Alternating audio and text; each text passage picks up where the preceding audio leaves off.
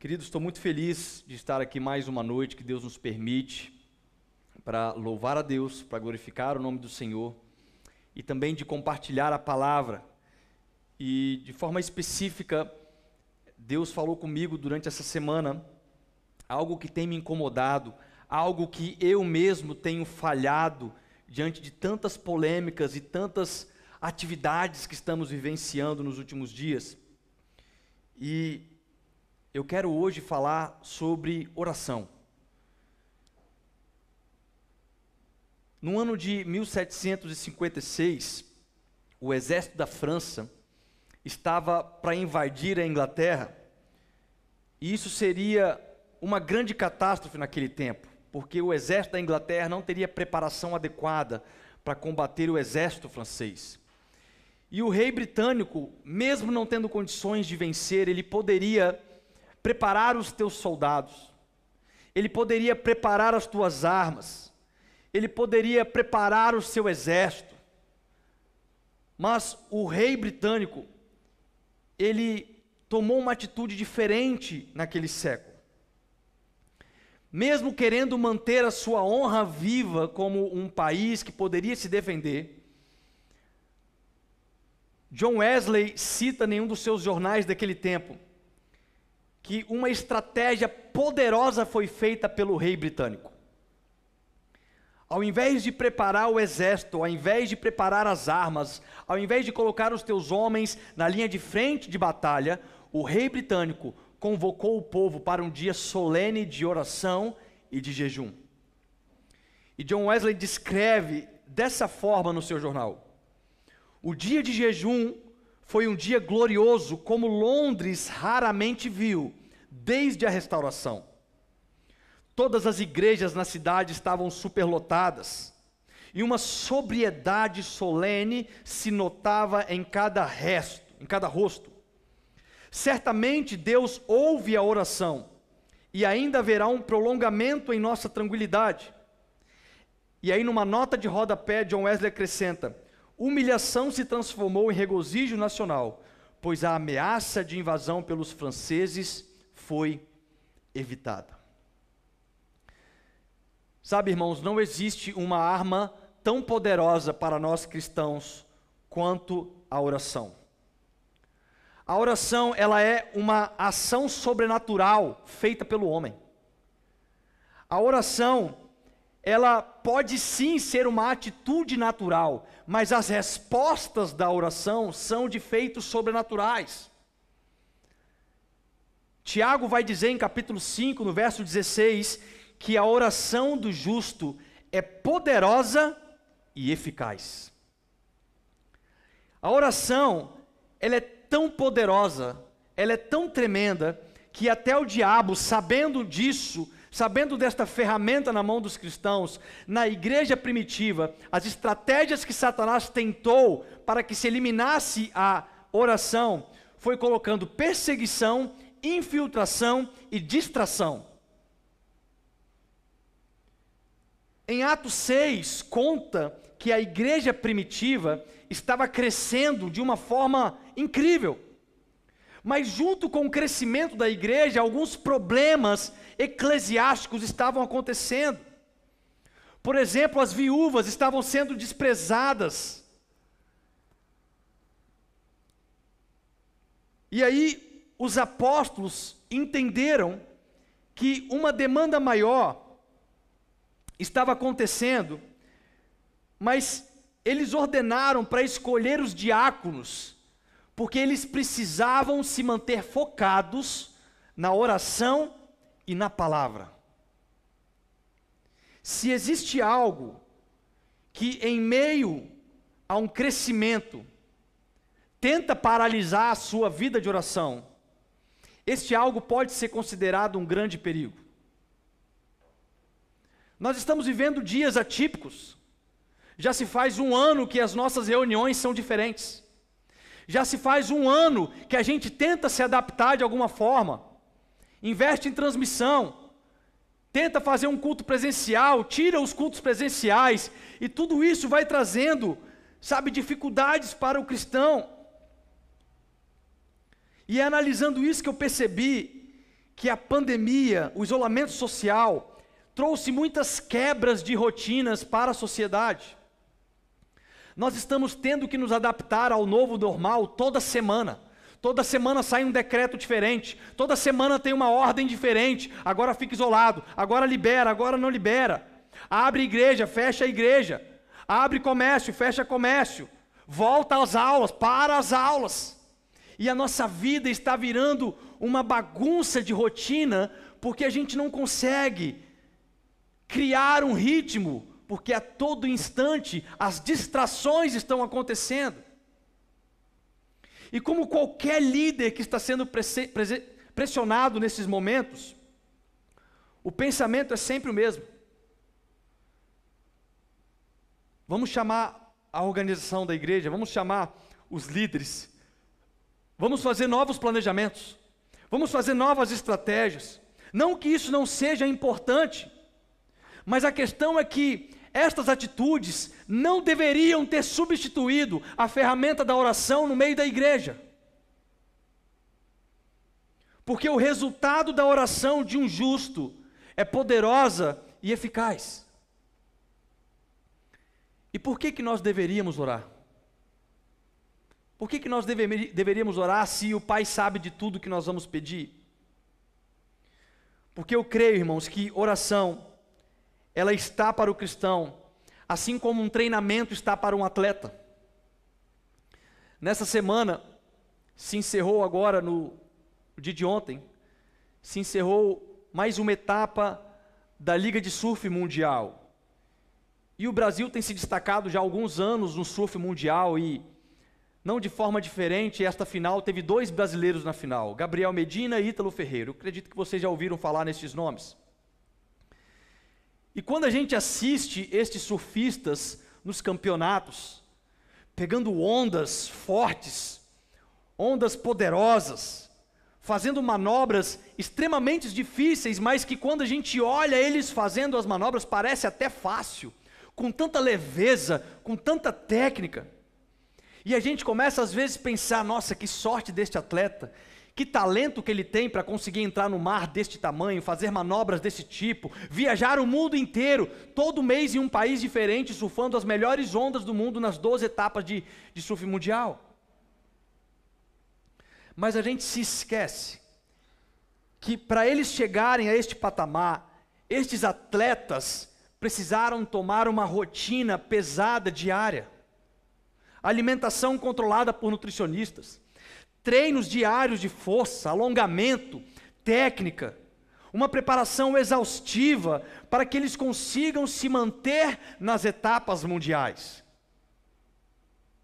Um atleta, ele não tem condições de chegar ao sucesso sem preparação física, sem uma rotina adequada, sem abrir mão de outras coisas que talvez poderiam ser interessantes para a faixa etária da idade deles. E eu creio que da mesma forma, um cristão, ele não alcança vitórias sem uma vida de oração. A igreja de Cristo não consegue romper sem uma vida de oração. Mas você sabe por que, que muitas pessoas não aguentam ser atletas? Você sabe por que, que muitas pessoas têm dificuldades de ser um atleta de alta performance. Porque a vida de preparação, irmãos, é cansativa. A vida de preparação, ela demanda esforço. Nós, talvez que não somos atletas, quando a gente entra numa simples academia de musculação, a gente já percebe o quão difícil é manter uma rotina para criar um corpo mais musculoso, um corpo mais firme, um corpo mais preparado.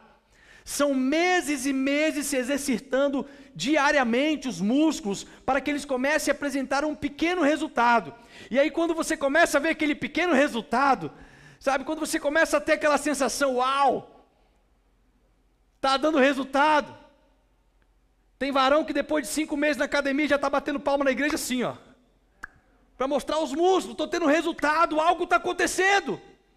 Aí vem uma pandemia e fecha a academia duas semanas e tudo vai por água abaixo.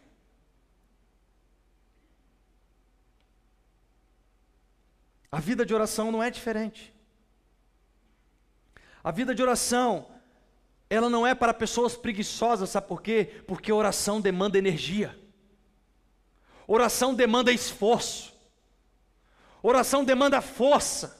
Oração demanda atitude, oração demanda vontade. Oração, ela não é uma auto-hipnose para você fazer antes de dormir para te dar sono, irmãos. Porque tem crente que vai orar antes de dormir e começa no Senhor Deus Pai poderoso e não fala nem um amém para dormir. Oração não são para pessoas preguiçosas, porque oração demanda energia.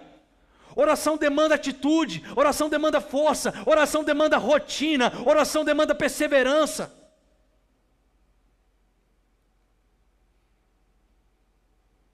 A oração é uma arma de batalha para um cristão.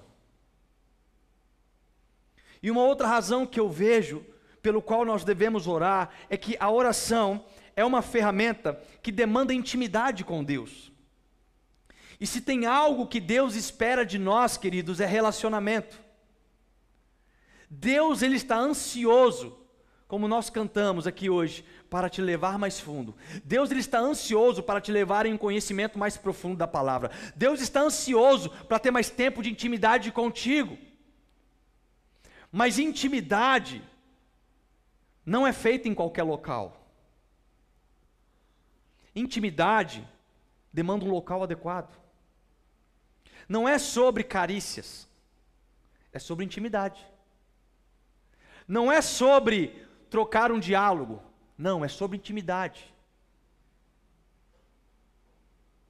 Sabe o que um casal faz quando ele quer trocar carícias? Ele troca carícia na frente dos filhos, na frente de amigos, ele dá uma bitoquinha, ele dá um abraço, ele faz um cafuné. Mas sabe o que um casal faz quando ele precisa ter intimidade? Ele vai para dentro do quarto e fecha a porta e vai fazer a sua intimidade. Deus está ansioso pelos momentos em que nós vamos buscar intimidade nos momentos em que você tem na plateia um homem só, Jesus Cristo, nos momentos em que você está sozinho com Ele, buscando algo a mais. Não importa se você canta desafinado, se você ora de um jeito esquisito, não importa. O que importa é que Deus está ansioso para que você entre no seu quarto e, fechando a porta, busque intimidade com Deus. Mas a questão é que nós estamos tão preocupados com a obra de Deus. São tantas atividades, irmãos. São tantas coisas para a gente cumprir. São tantos novos planejamentos que vai aparecendo. E sabe o que, que acontece? Estas coisas se tornam nossa prioridade. Porque de fato a gente quer fazer a igreja acontecer. Ou você acha que nós da liderança não ficamos desesperados em momentos como estes? O povo não está vindo na igreja, meu Deus. O povo está sem atividade. Não dá para fazer GP porque tem o isolamento. Não dá para fazer um culto porque tem o isolamento. no culto online, a gente sabe a dificuldade que é assistir um culto online dentro de casa. Você senta no sofá, a criança passa correndo e você está conversando e dá fome. Meu irmão, não tem condições, é difícil demais.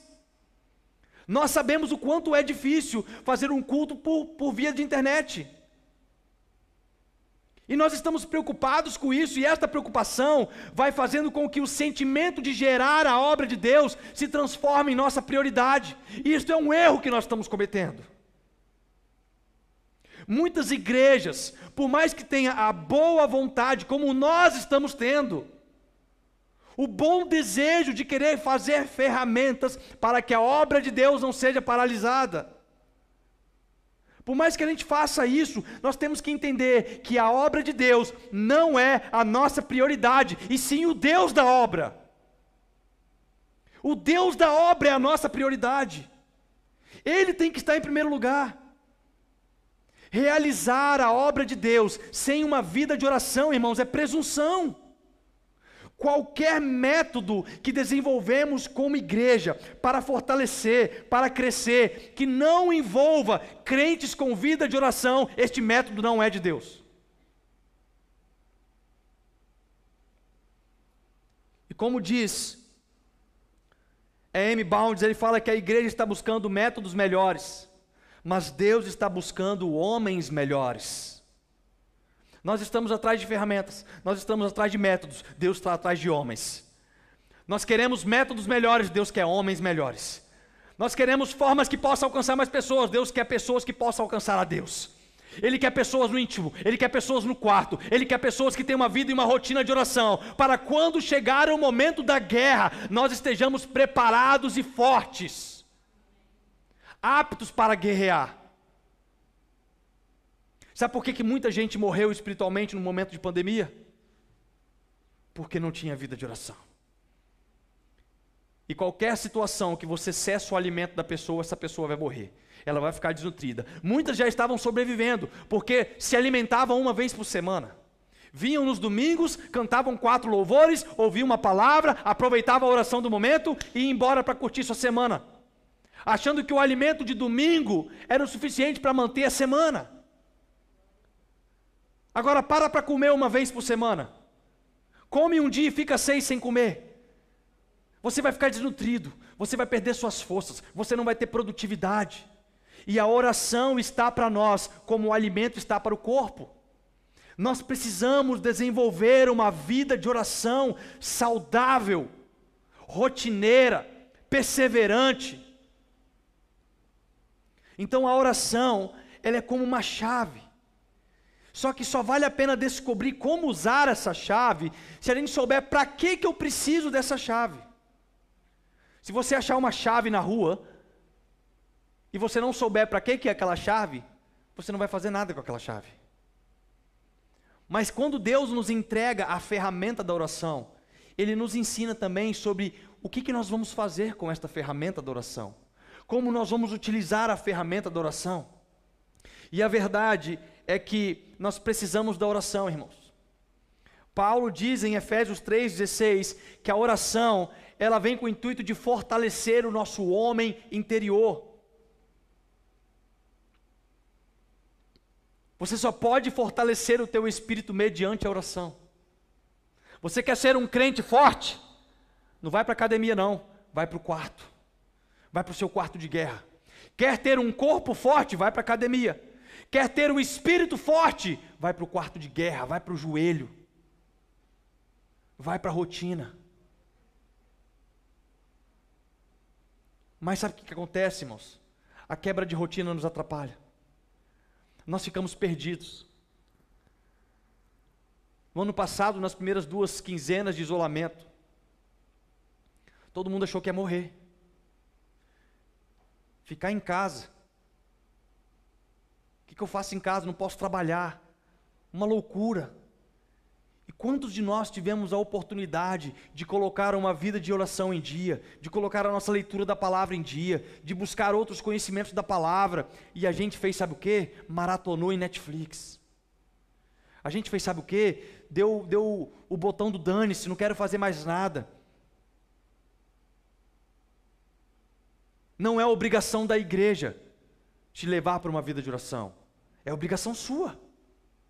A igreja tem um dever de ensinar mas nós temos que tomar a atitude natural de conversar com Deus, de dobrar os nossos joelhos, de ir para o nosso quarto de intimidade, para que a partir daí ele venha se manifestar de forma sobrenatural. Uma coisa que vejo que também oração é algo ensinável. Nós sabemos que biblicamente oração é ensinável. Jesus, lá em Mateus capítulo 6, ele ensina os discípulos a orarem corretamente. Mas a questão não é o quanto alguém quer ensinar, é o quanto nós estamos dispostos a aprender.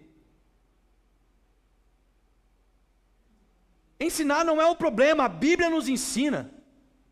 Jesus foi o maior exemplo de ensino de oração. Quantas e quantas vezes nós falamos sobre oração? Mas não somente os cultos de oração, como também as nossas vidas de oração se transformaram no termômetro da igreja. Nós precisamos colocar isso em prática. Nós fazemos tantas coisas que são ensináveis. Mesmo não querendo fazer tais atitudes, a gente acaba cumprindo essas ordenanças, porque a gente sabe que é importante, talvez, para o nosso corpo, para a nossa alma. Nós sabemos, por exemplo, que alguns tipos de alimentos são prejudiciais à saúde. Aí você vai no médico, o médico fala: olha, corta esse alimento. Esse alimento é prejudicial para você. Faz um exame de sangue, aí você faz o exame de sangue, o médico olha, meu Deus, seu colesterol, isso e aquilo, e ele vai falando um monte de coisas que você precisa fazer. Aí você pensa, nossa, vou ter que cortar aquele alimento. É tão gostoso aquele alimento, mas por fazer bem para a minha saúde, eu vou cortar. Você faz lá o exame, o médico te avisa: olha, você precisa tomar essas vitaminas. Aí você começa a tomar as vitaminas, só que você não vê resultados das vitaminas que você toma. Mas você está tomando as vitaminas. Agora imagina se existisse um exame de sangue espiritual, aonde nessa coleta pudesse falar se nós estávamos saudáveis ou não, de acordo com a nossa vida de oração.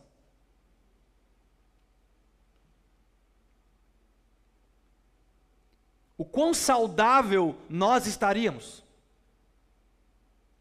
O que, será que este médico espiritual olharia para nós e falaria assim: Meu Deus, você já morreu e não sabe. Você precisa urgentemente adquirir novas vitaminas espirituais. Ele vai te passar a receita. Olha, você precisa ler a palavra de Deus. Você precisa tirar um tempo de oração. Você precisa tirar um tempo de solitude. Você precisa buscar um tempo de intimidade com Deus. Você precisa estar mais perto do corpo de Cristo. Porque qualquer membro do corpo que é cortado, em pouco tempo, ele vai, ele vai apodrecer. Ele precisa manter a sua vitaminação espiritual. Mas a boa notícia é que, mesmo se esse resultado espiritual, talvez das nossas vidas, for muito ruim, for péssimo, for horrível, a notícia boa é que o médico dos médicos está nos ensinando hoje, mais uma vez, para nos deleitarmos em uma vida diária de oração. Mais uma vez, Jesus está nos ensinando através da palavra que nós precisamos nos vida, vitamina, vitaminar com oração. Ele foi o nosso grande exemplo de oração, irmãos. Jesus escolheu os seus discípulos depois de uma noite inteira de oração. Jesus ele foi preparado para enfrentar a cruz mediante a oração. Jesus na própria cruz, ele orou ao Pai para que tivesse misericórdia daquele ladrão que estava ao seu lado. A Bíblia diz que Jesus está orando em favor do seu povo junto ao trono de Deus e irá interceder por ele até a sua segunda vinda. Sabe o que Jesus está nos ensinando hoje? é que, diante de um decreto de isolamento que nós estamos vivendo, nós estamos de fato vivendo um decreto de isolamento, mas nunca houve na história um decreto de isolamento espiritual. Nunca houve em nenhuma época antes de Jesus ou depois de Jesus, em nenhum tipo de pandemia, em nenhum tipo de calamidade pública, nunca houve uma ordenança para você parar de orar.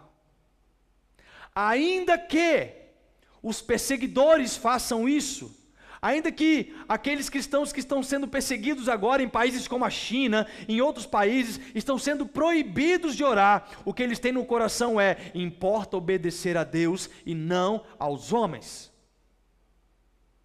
Nós temos uma obrigação de orar. E sabe, eu fico pensando que às vezes é difícil interpretar como poderia existir um cristão que não ora.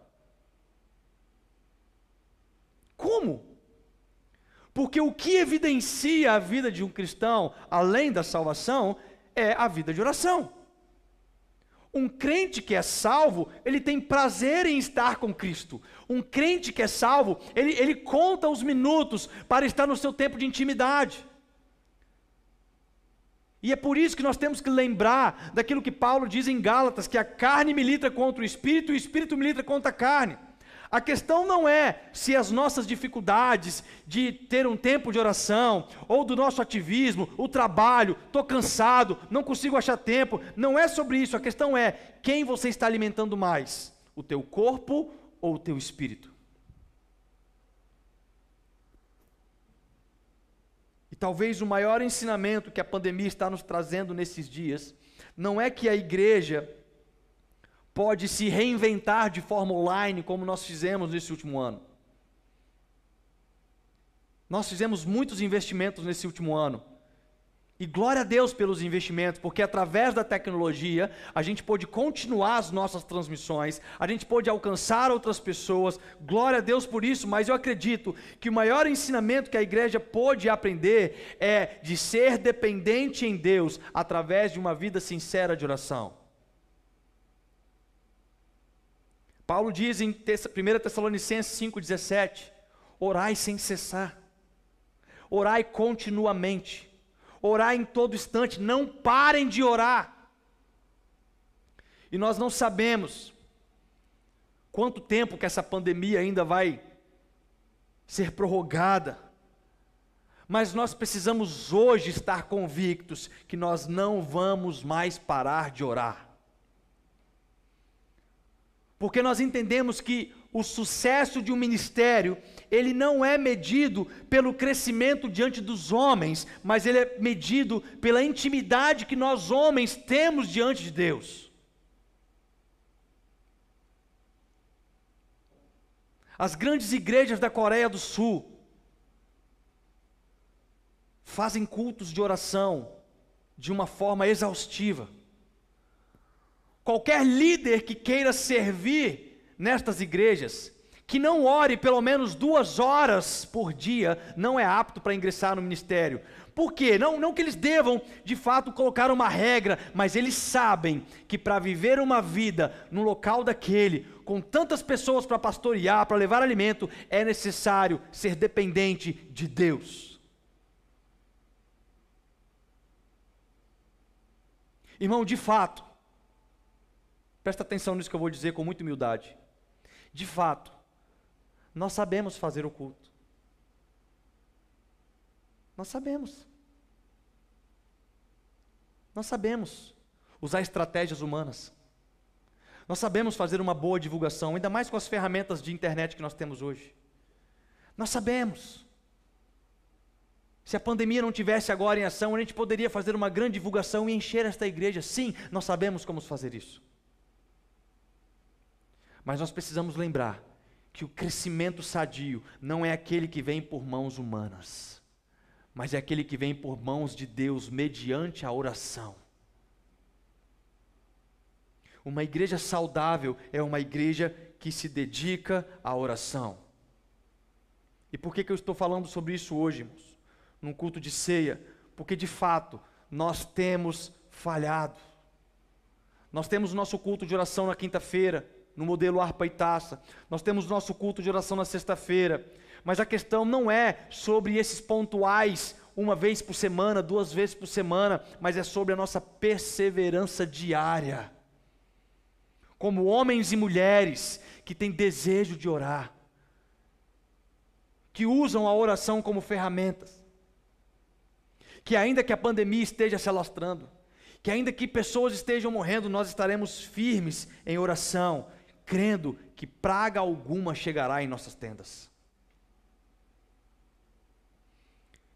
Então, que esta palavra possa de fato nos encorajar, possa nos encorajar a tomar uma atitude hoje de uma rotina de oração. Amém? Que Deus seja louvado. Eu quero convidar você neste momento a pegar aí os teus elementos, nós vamos fazer a leitura da ceia.